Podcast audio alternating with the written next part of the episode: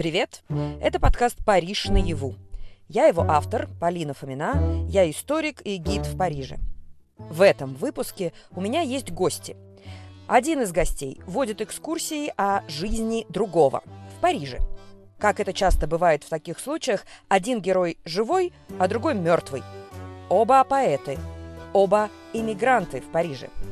Один из Украины, а другой из Аргентины. Ну, как известно, Маркес, Борхес, Картасар отвечают за базар. Так, я думаю, мы и назовем, да, наш Кстати, да, это было бы неплохо. подкаст. Представлю вам первого героя. Евгений Соя, поэт из Одессы. Из-за войны оказался в Париже. Мы познакомились на Женином поэтическом концерте в апреле. Давайте-ка я опишу вам героя. Вот фотопортрет из его инстаграма. Ссылку найдете в описании сюжета. Пронзительный взгляд и многочисленные тату. Портреты его любимых писателей и цитаты из любимых текстов. Вертинский на руке, Ванигут на ноге, Картасар на плече. Э, Картасар есть, есть, Наполовину плеча. есть Бротиган, вот еще есть э, Герой показывает мне ногу. Уитман. Это верно. Вот. Какая была первая? Бесконечность на руке, наверное. Почему? Потому что в то время мои друзья и вот эти все мои знакомые панки, если били какие-то тату- татуировки, то били их где-то в незаметных местах, чтобы там родители не увидели. Ну, потому что когда ты подросток и панк, все равно есть какой-то предел происходящему. Вот. А, и чтобы там на работу взяли, я не знаю, еще что-то. А я набил себе на руке, чтобы, во-первых, все видели, а во-вторых, чтобы на работу нормальную не взяли.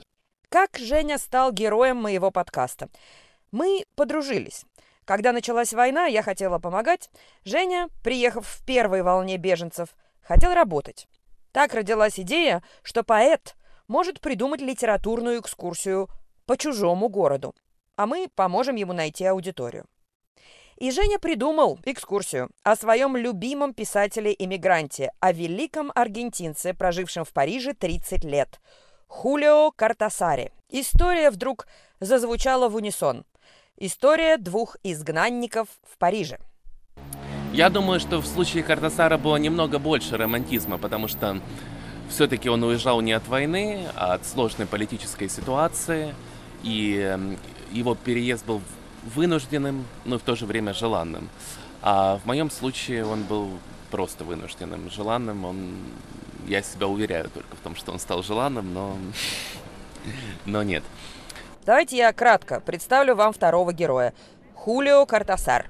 Аргентинский писатель, классик мировой литературы, 30 лет своей жизни прожил в Париже. Автор одной из самых знаменитых книг 20 века «Игра в классики».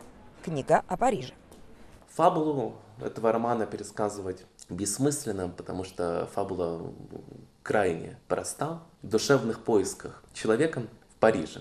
Э, И да, там главный герой Арасио Оливейра, который встречается со своими друзьями в так называемом клубе «Змеи». Они обсуждают жизнь, обсуждают э, книги Морели, некого, который является, как и все герои игры в классике, альтер э, Картасара. Хулио Картасар переехал в Париж из Буэнос-Айреса в 37 лет. К тому моменту он числил себя поэтом уже 13 лет, то есть со своих 24. Он приехал, остался, прожил здесь 30 лет, похоронен в одной могиле с двумя своими женами, первой и второй, на кладбище Монпарнас. иммиграция требовалась. Ну, и, безусловно, она была нужна для комфортной жизни, но и она была желанна для него, безусловно, потому что до этого он приезжал в Париж. Три месяца у него было отпуска, из которых он провел дважды по 17 дней в, в лайнере, потому что он вплавь добирался. То есть, соответственно, месяца полтора примерно он там пробыл в Париже и влюбился в этот город, и через год э, уже приехал на ПМЖ, продал свою коллекцию, как он говорил, самую большую в Буэнос-Айресе пластинок. И это серьезный заход на то, чтобы никогда не возвращаться. Женина увлечение и Картасаром, и Парижем началось в 13 лет в Одессе. Один виноват в другом. Круговая порука. Слушай, ну смотри, в целом, наверное, первое, что я узнал о Париже, потому что что я мог знать о Париже до там 13 лет, ну какие-то очевидные вещи. Наверное, Амели я смотрел, хотя не факт. Ну и какие-то вещи, да, очевидные, которые знает каждый школьник, там про башню Эйфелеву. И, в принципе, первое знакомство с Парижем было через игру в классике, потому что Париж там является равноценным главным героем, э, как и другие герои книги. И Париж Картасара, он очень приветлив, очень эстетичен, очень красив, очень манящ. И вот, вот в этом возрасте, когда я прочел игру в классике, у меня появилась мечта побывать в Париже. Вот. Но с такой любовью, с такой тщательностью, как его описывал Картасар, Париж, наверное, не описывал никто из тех авторов, по крайней мере, которых я читал. Нам надо с вами определиться с терминами и расставить писателей по полкам. Хулио Картасар – писатель того направления, которое литературоведы окрестили магическим реализмом. Это такая смесь авангардизма, мистики, магии, сюрреализма. Ну, как известно, Маркес, Борхес, Картасар отвечают за базар. Так, я думаю, мы и назовем, да, наш Кстати, да, это было бы неплохо. подкаст. Вот, в целом же популярность этих э, столпов, да, как бы раз я уже использовал это слово, э, она очень непропорциональна в мире. А Борхес все-таки, например, на постсоветском пространстве, но все равно остается экзотическим продуктом. Э, В Латинской Америке, я думаю, что к нему достаточно сложное отношение, потому что он поддерживал некоторые вещи, которые здоровый человек не может поддерживать в политическом э, плане, поэтому я думаю, что к нему достаточно... Ну вот, например, когда м, в 70-х годах в Аргентине был государственный военный переворот, и к власти пришел диктатор генерал э, Видела, э, Борхес спел ему дифирамбы, да, и говорил о том, что наш аргентинский народ не, готовен, не готов никакой демократии, нам нужна крепкая генеральская ваша рука. То есть такой персонаж, который сейчас бы вполне бы мог бы где-то, если бы жил бы в современном мире и в другой стране, где-нибудь под определенной буквой стоять тоже петь и дифирамбы. Вот, ну, и поэтому к нему такое, ну, я знаю, со- с осторожностью э, отношение. Картасара очень популярен в постсоветском пространстве. Э, В Аргентине к нему его не очень знают. Вот, например, на экскурсии у меня была женщина. Это, конечно, не показатель, но тем не менее, у нее муж аргентинец, и он вообще не знает, кто это такой. Абсолютно. Вот, да. Ну, то есть это, наверное, примерно там, знаешь, как какой-нибудь Сорокин. Какого-то, какая-то часть людей знает, но при этом можно легко представить человека интеллигентного, интеллектуального, который не знает, кто такой Сорокин. Ну, например, да, и живет себе припеваючи. Вот. И кто еще? А и Маркес. Ну, Маркеса весь мир любит, потому что вот так вот сложилось. В один прекрасный день мы с Женей отправляемся вдвоем на краеведческую охоту. Проверить некоторые адреса, где в Париже жил Картасар. Мемориальная табличка есть лишь на одном парижском доме, в 10 округе. Но нас интересует самый труднодоступный адрес – во внутреннем дворе аптеки в 15 округе. Здесь Картасары снимали квартиру. Здесь до самой своей смерти в 2014 году жила одна из его жен. В эту аптеку мы и пришли с надеждой уболтать хозяина пустить нас внутрь. Он знал жену. Он А, знал хорошо жену? общался с женой Картасара, а на месте книжного была сырная лавка. И э, он э, знает, может, это, наверное, жена рассказала или кто-то рассказал о том, что Картасар каждое утро приходил кусок сыра покупал в эту лавку. И сзади сжирал. Вот, ну, видимо, да. Вот. Давай попробуем. Bonjour, on a, euh, en fait, on a une question un peu particulière. После долгих переговоров нам удается уговорить пустить нас в заветный двор. Фармацевт с сомнением на нас поглядывая выводит через подсобку. Так, Евгений, давай, что ты испытываешь? Ну-ка рассказывай быстро. Ты попал вот сюда, что ты видишь? Что Ну, ты видишь? прекрасно. Описывай, что ты видишь. Прекрасно. Мы видим зеленые двери, закрытые. Но есть вероятность, что они наверняка, ну, сто процентов же сидели вот тут вот. Выносили какой-нибудь э, столик, осагу, сто процентов.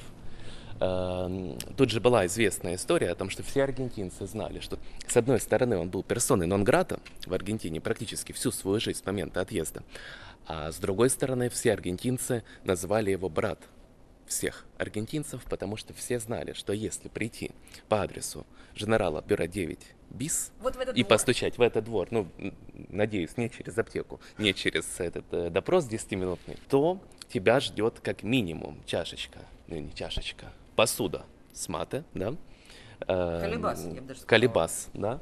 Тебя ждет э, какой-нибудь ужин, вероятнее всего ночлег, ну и в целом, в общем, посильная помощь. А, потому что мне кажется, что у Картасара были какие-то такие определенные вопросы к самому себе в плане э, того, что он уехал, и, возможно, отсюда и растут, э, так сказать, ноги у его вот этой безумной поддержки всех латиноамериканских революций, потому что в самой Аргентине революциями, к сожалению, не пахло. Ну вот он поддерживал братские латиноамериканские народы в этом вопросе и аргентинцам помогал чем мог. Париже в качестве туриста Женя был раз шесть.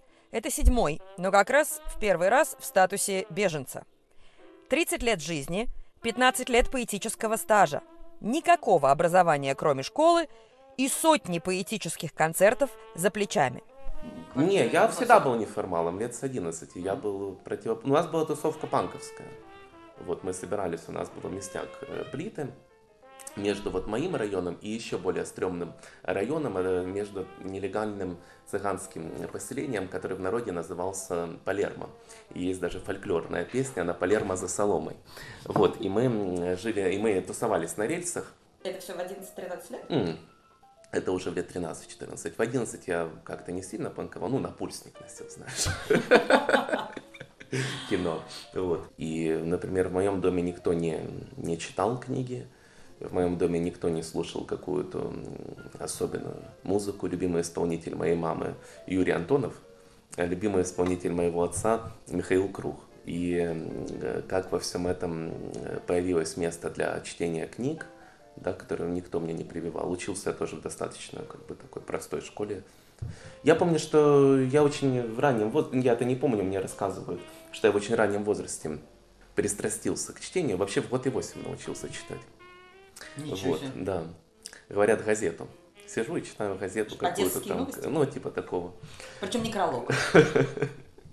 Вот. А я помню, что родители мои очень э, ругались регулярно, э, ежедневно практически. Вот был такой период, и мое пристрастие к литературе было, возможно, единственным эскапизмом, который я мог себе позволить в том, э, в том возрасте. То есть они ругаются, а я себе открываю книжечку, и там все в порядке в этой книжечке.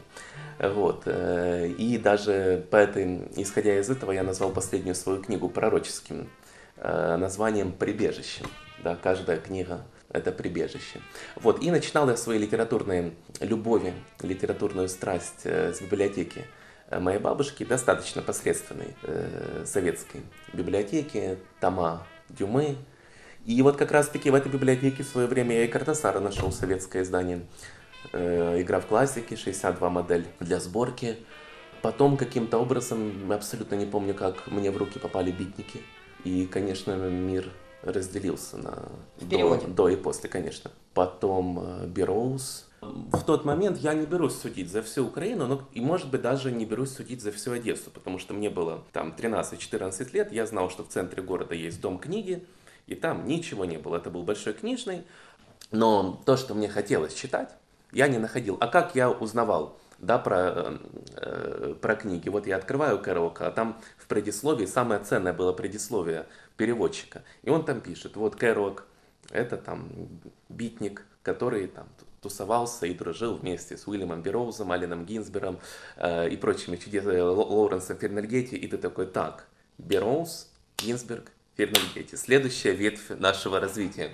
И ты начинаешь ходить по всем этим магазинам, а на тебя смотрят как на дурака, вот, который придумал эти имена. А потом у себя на районе я нашел э, магазин э, огромнейший, где можно было сдавать книги за деньги. И, короче, огромная часть бабушкиной библиотеки туда перекочевала, и туда приносишь 10. И можно было покупать, соответственно. Э, Сдавать дешево, а покупать задорого. Приносишь 20 томов Дюмы, получаешь книжечку Бродика.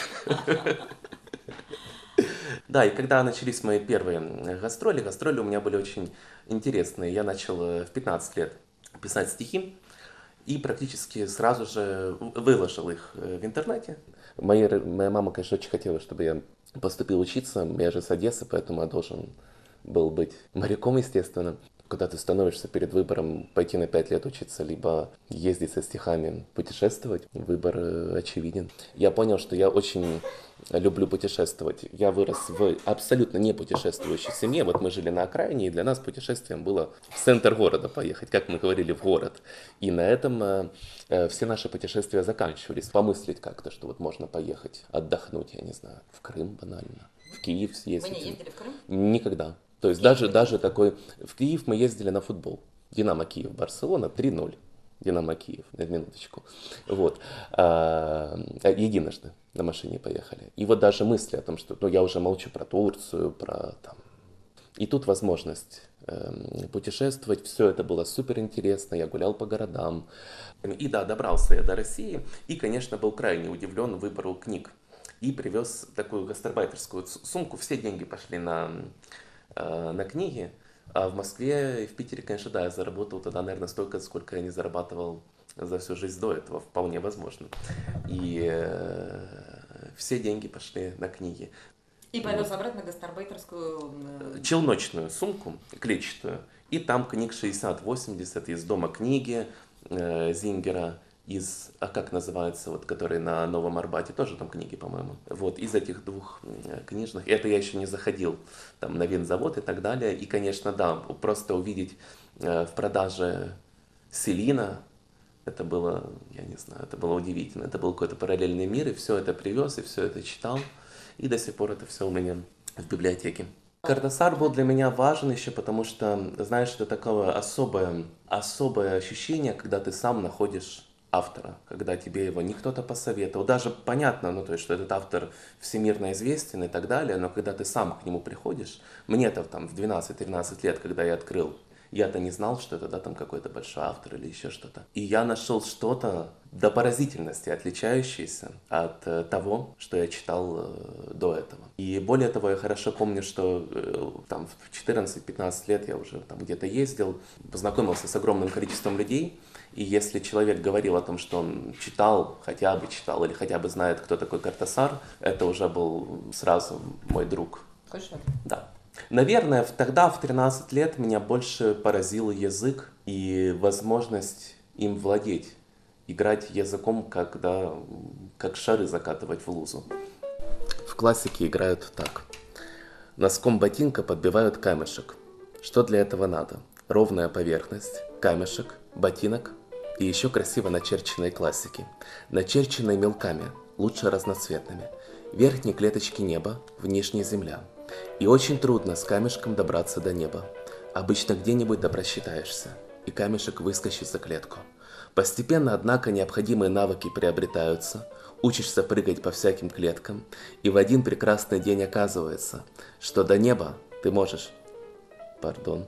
И в один прекрасный день оказывается, что ты можешь оторваться от земли и проскакать со своими камешками до самого неба, взойти на небо.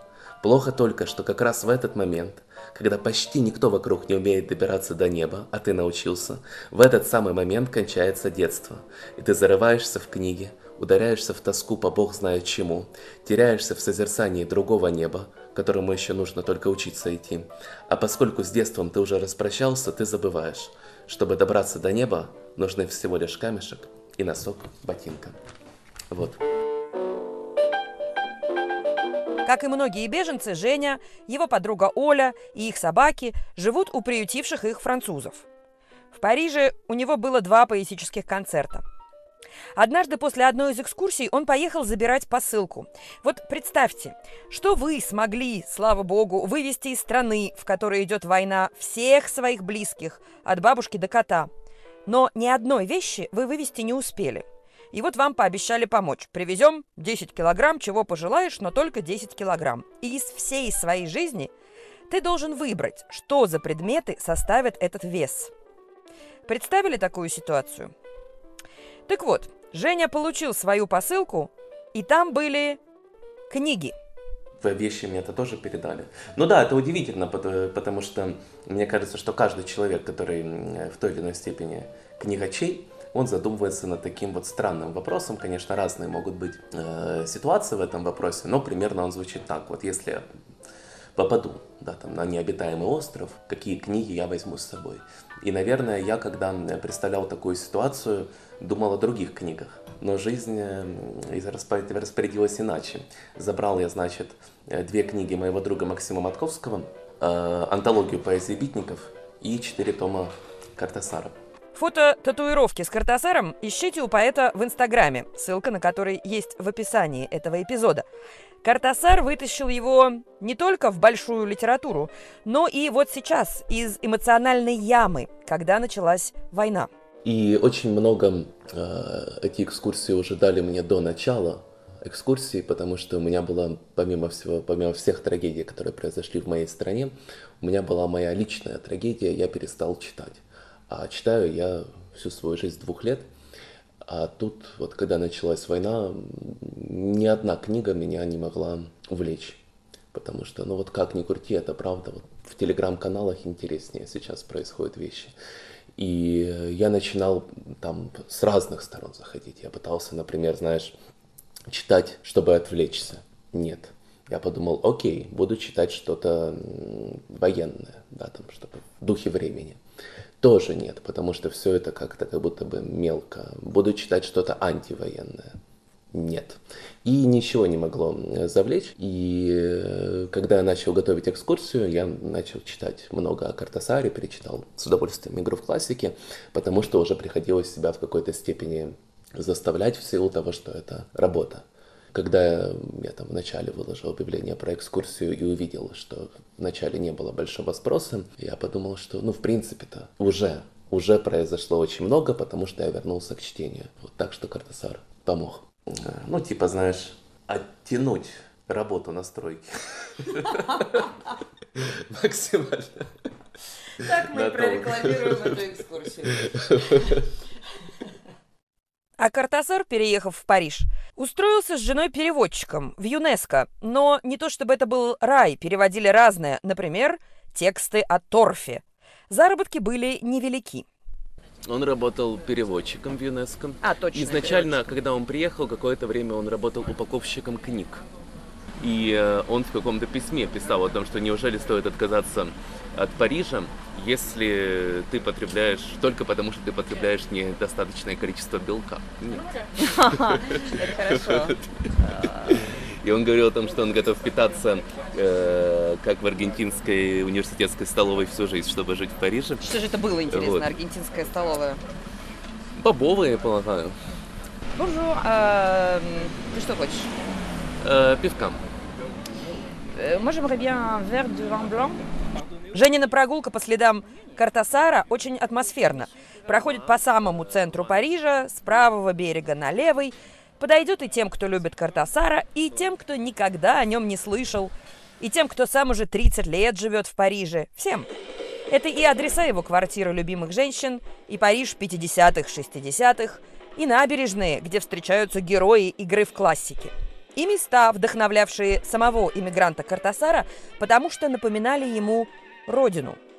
Либо еще что-то, то есть мы, например, тогда там начинаем э, с пассажа «Панорам», где он очень любил бывать, его это место очень вдохновляло, потому что пассажи в целом напоминали, все пассажи напоминали Буэнос-Айрес, потому что Буэнос-Айрес испещрен этими пассажами галереи Гоэмос. И пассаж, э, Картасар проводил в пассажах Буэнос-Айреса всю свою юность по его рассказам. Там он пробовал все дары, которые могли дать. Какие же это? Давайте без цензуры в нашем подкасте. Ликера водочные, например. и прочие, дары? Да. И прочие дары, которые могли, могла подарить ему галерея Гоэмос. И он очень э, был зависим от этих пассажей. Например, даже рассказывал в, в письме своей первой жене, он писал о том, что пока обладатели высокого неба мокли под дождем, высокое небо – это в небо, небо вне пассажа да, мы под мраморным небом там, смотрели друг другу в глаза. Вот. А дальше, получается, мы идем в галерею Вивьен, тоже место его очень вдохновляющее, потому что недалеко жил Лотреамон, его любимый поэт. И он говорил о том, что вот в галерее Вивьен как будто бы витает дух Лотреамона. Вот. И галерея Вивьен он как раз-таки на обложку э, рассказов, сборника рассказов вынес, а для него была очень-очень важным вся типографика весь стиль, весь дизайн, он над всем этим работал, э, все контролировал. Есть, например, там забавная история о том, как и первой публикации его не случилось только потому, что ему не понравились иллюстрации, которыми хотели снабдить Борхес к слову, как раз таки хотел э, снабдить его текст. Если я правильно помню, как ты мне рассказывал, Борхес подпихнул ему сестру. Да, ему да. настолько, Борхесу настолько понравился рассказ э, «Захваченный дом», что он в виде комплимента вот рассказал, привлек сестру к написанию иллюстраций, а Картасару не понравились иллюстрации, в связи с этим публикации не произошло. А первая публикация автора, ну, безусловно, это очень важно. Ну, сама представь. Представь. Я представляю. Есть альбом Джазуэла. Это потому что игра в классике это еще музыкальное произведение. Герои вечно слушают там музыку, играет джаз. И это весь саундтрек всех, всех песен, которые упоминаются в книге. Кстати, музыкальными отбивками в этом эпизоде я как раз использую мелодии из альбома Джазуэлла. Его можно много где найти, от Spotify до YouTube.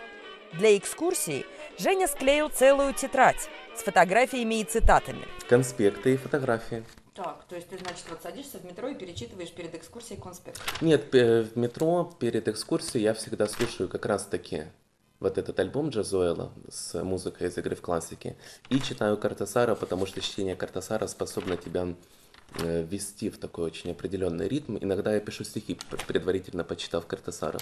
То есть это твой транс? Э, ну да, можно так сказать. А это очень интересная фотография. У Маги, главной героини игры в классике, э, есть реальный прототип.